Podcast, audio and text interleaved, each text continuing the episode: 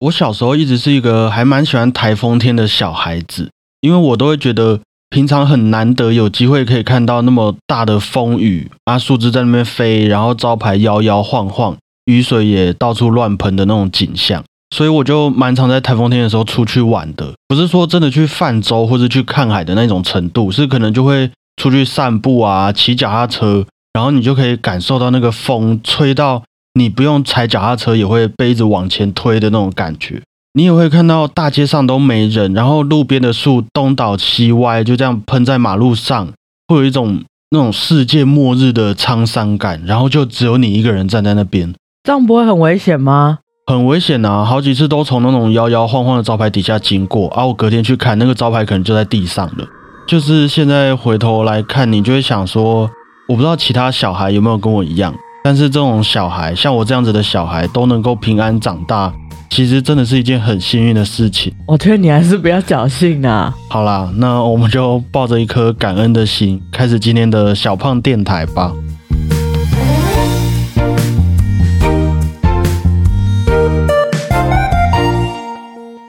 我小时候其实很害怕台风，哎，你害怕地震，你也害怕台风啊？对，因为我在国小前是住在铁皮屋。是完全的那种铁皮屋吗？呃，稍微有再改装一下的铁皮屋啊。哦，OK。对，然后那个台风来，就是完全不像一般住家里面隔音这么好，或者是比较保护这样。你会直接感受到那个雨水撞在铁皮上面的那种震动。对，然后有时候风太大会这样轰轰轰轰轰，超可怕的。我们先跟大家问好。哦，好，大家好，我是主持人小胖不 Tom。大家好，我是果鹏。这个礼拜有一个轩岚诺台风要跟台湾算是擦身而过，虽然它的名字，我觉得它名字听起来特别好吃，跟以前的台风不太一样，但是好像也是长得很强壮。不过没意外的话，各位听到这一集的时候，台风应该已经要飞走了，希望是没有造成什么太大的伤害啦。希望大家平安度过。记得有一次，那个时候我高中住校，嗯，然后是九十八年的莫拉克台风。九十八年是二零零九，哇，好久以前的了，很久很久了。那你知道以前很流行那种透明的伞，然后就买完新的哦，一走过去转角，那风太大，整个直接把雨伞吹爆了。后来我就觉得台风天是不需要撑伞的，就穿雨衣，要么就湿掉。其实都没有关系的，我们就比较浪漫一点的行为。对，我觉得撑伞就是浪费钱，完全可以理解。因为风大到一个程度，像我们之前看到那种文化大学的同学这样子，哦，新闻上面这样，对，基本上那个伞也是都完全没有用的啦。对啊，其实每次听到有台风的消息啊，我也都会想到前几年的一段经历。我在二零一五年的那个时候呢，我刚毕业，然后有了一个机会可以去美国找老师上课。于是我就出国了嘛。那个时候你应该已经在德国进修了。嗯，那我后来准备要回台湾的时候，好像就因为一些机票和签证的关系，我被改到了八月八号入境台湾的飞机航班。那印象很深刻，因为那一天刚好是父亲节。可是二零一五年的八月八号，不知道大家还记不记得，有一个超强的台风叫做苏迪勒，它就正好在台湾的上面。你应该还有印象吧？苏迪勒台风。我觉得你那个时候在德国，对啊，我在德国都没有台风，好吧，反正我那个时候是搭长荣的飞机啊，啊，我记得在美国要起飞的时候，好像就已经有延后不知道几个小时起飞了，因为就是怕台风会让机场没办法降落，而且二零一四一五年那个时候又发生了复兴空难等等的事件，哇，也让大家对于飞安呐这方面是比较担心一点，而且尤其又是在台风天。那我也都做好要睡在美国机场的准备了，但是后来还是被通知说啊，飞机要起飞了。于是起飞后过了大概十几个小时有吧，飞机上就广播说，我们现在没有办法降落在桃园机场，我们要改到冲绳机场降落。虽然这是我第一次去日本，可是当时我们并不能入境日本，我们就只能在原地的冲绳机场，然后等到他们觉得可以起飞为止。应该也是我这个第一次避难的经验吧。跟我同飞机的人其实已经在美国等了一段时间哦，然后又坐了十几个小时的飞机。啊，现在我们要继续在冲绳的机场继续待着，大家就开始席地而坐啊，躺着啊，干嘛都有。大概又过了六七个小时吧，空姐才来告诉大家说：“哎，现在可以登机了，我们要飞回桃园机场。”然后我就看到最让我震惊的一幕是。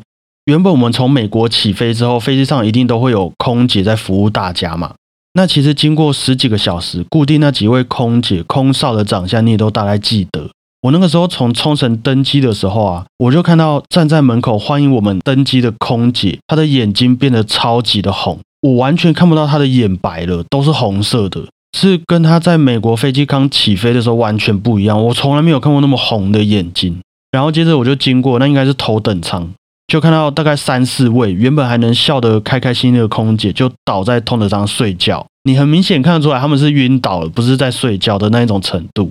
啊，算一算，他们当时应该整个机组人员啊，都已经快要整整一天二十四个小时没有休息了，就一直穿着他们的制服在工作啊，应该都是同一批人啊。然后后来回台湾的那一段路，印象中也是很颠簸，因为台风的关系，好像也在桃园机场上面盘了好几圈才降落，然后才结束这一段在台风中搭飞机的旅程啊。我记得隔一两天的新闻，好像也出来说。长荣航空被大家骂爆，因为当时好像其他航空都停飞了，就只有长荣航空还在那边飞。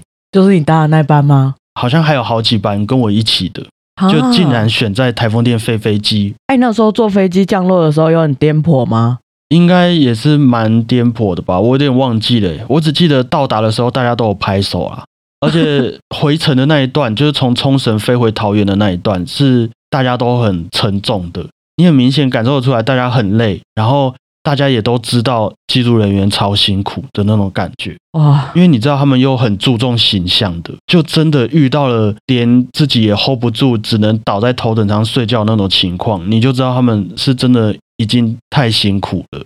就是还是感恩的心，好不好？真的是遇到这种天灾人祸，没有那些机组人员在台风中燃烧生命。我也没有办法在那一次台风中平平安安的回家啦。虽然已经过了七年，还是忘不了他们那个一双双红色的眼睛。在这边要献上十万分的敬意啦，也希望相关的产业人员都能获得更有保障、也更健康的工作环境哦。那今天的第一首曲子，我在选这次音乐的时候啊，他就直接让我重新回到了当时的飞机上啊，还是交给我们的贝多芬。第六号田园交响曲的第四乐章《暴雷雨》是暴雷雨哦。这个有许多音乐家都有描写自然景象的作品啊，像是维瓦蒂的《四季》，哎，还有柴可夫斯基也有《四季钢琴组曲》，还有海顿的《四季神剧》等等，很多作品啊都是在描写自然的变化，形容虫鸣鸟叫啊，模仿风声雨声。可是贝多芬的田园交响曲对我来说会比较像是我们。之于自然景观的一种反馈，好比说这第四乐章就像是我们平常听到雷声的时候会突然吓到，我们走在路上遇到暴风雨的时候会挣扎，你撑着雨伞在那边抵抗，跑去躲雨的那一种感觉。你是说人对天气的反应吗？对，我们遇到那一些自然景象之后的一个心情上的变化了。哦，那就献给这些在台风中还得坚持自己工作岗位。为了守护大家安全和生活的人们，贝多芬第六号甜蜜交响曲的第四乐章，希望各位会喜欢呐。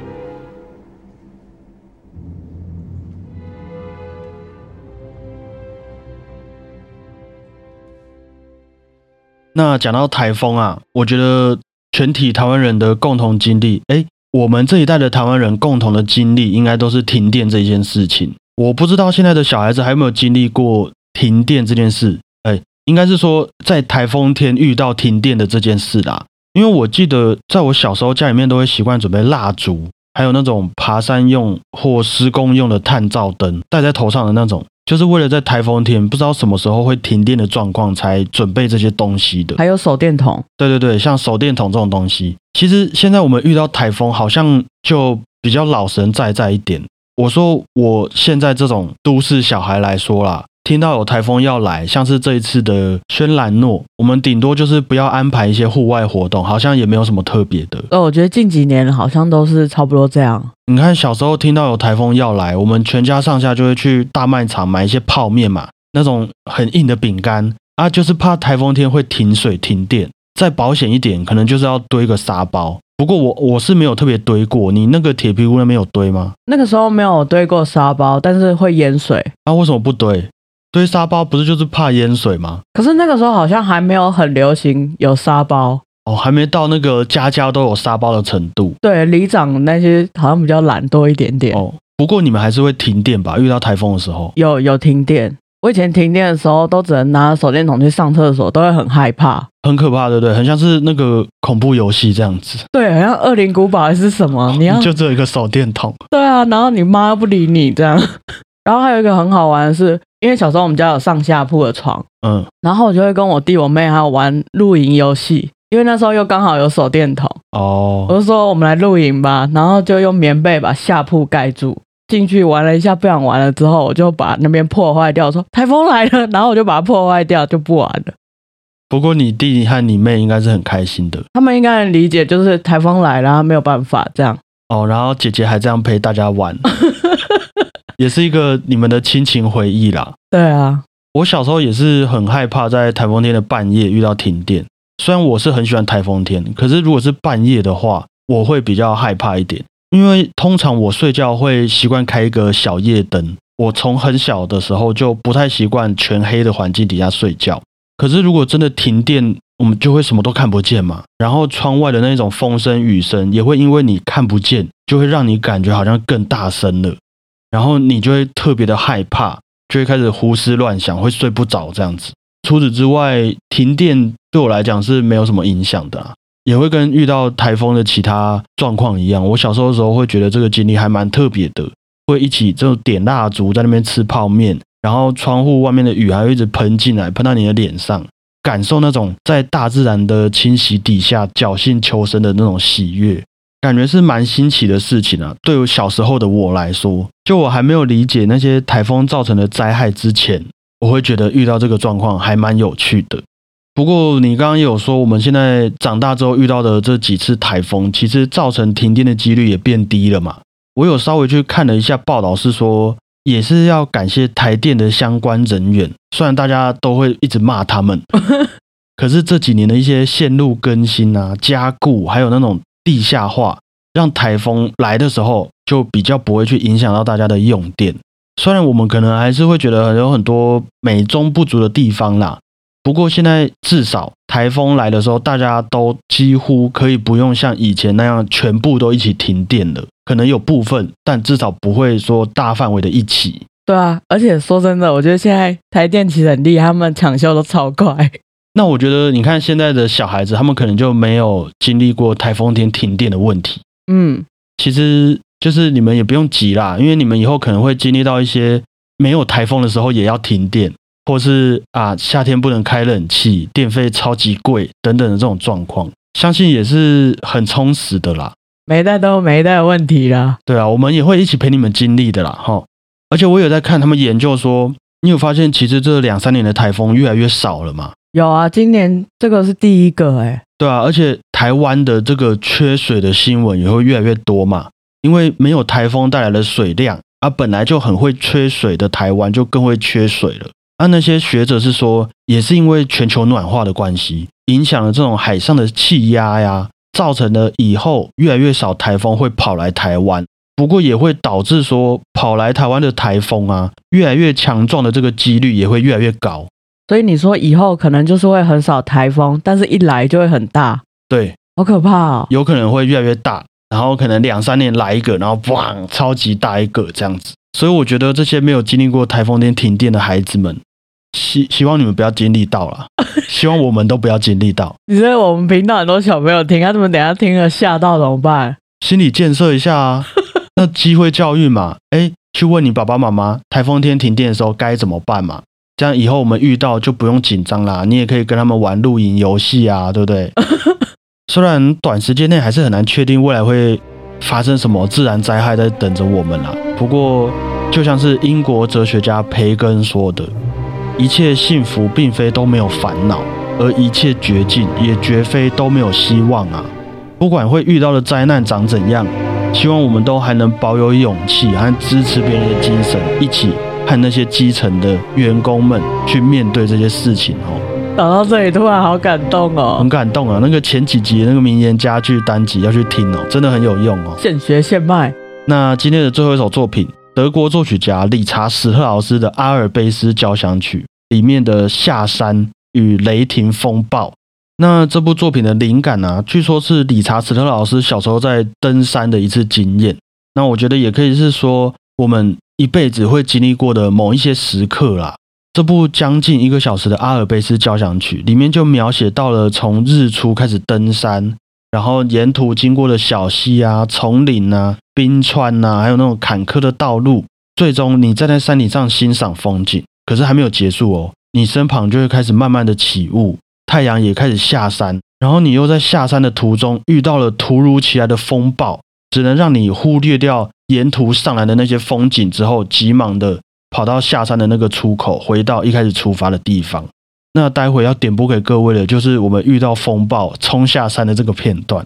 其实整体情绪上的编排啦，我觉得和贝多芬的《田园交响曲》有点像，一个起承转合这样。对。但是史特老师毕竟又晚了贝多芬一百年出生呐、所以虽然这个情绪精神上很像，但是在配器上啊，乐器的选择就比贝多芬还来的丰富许多。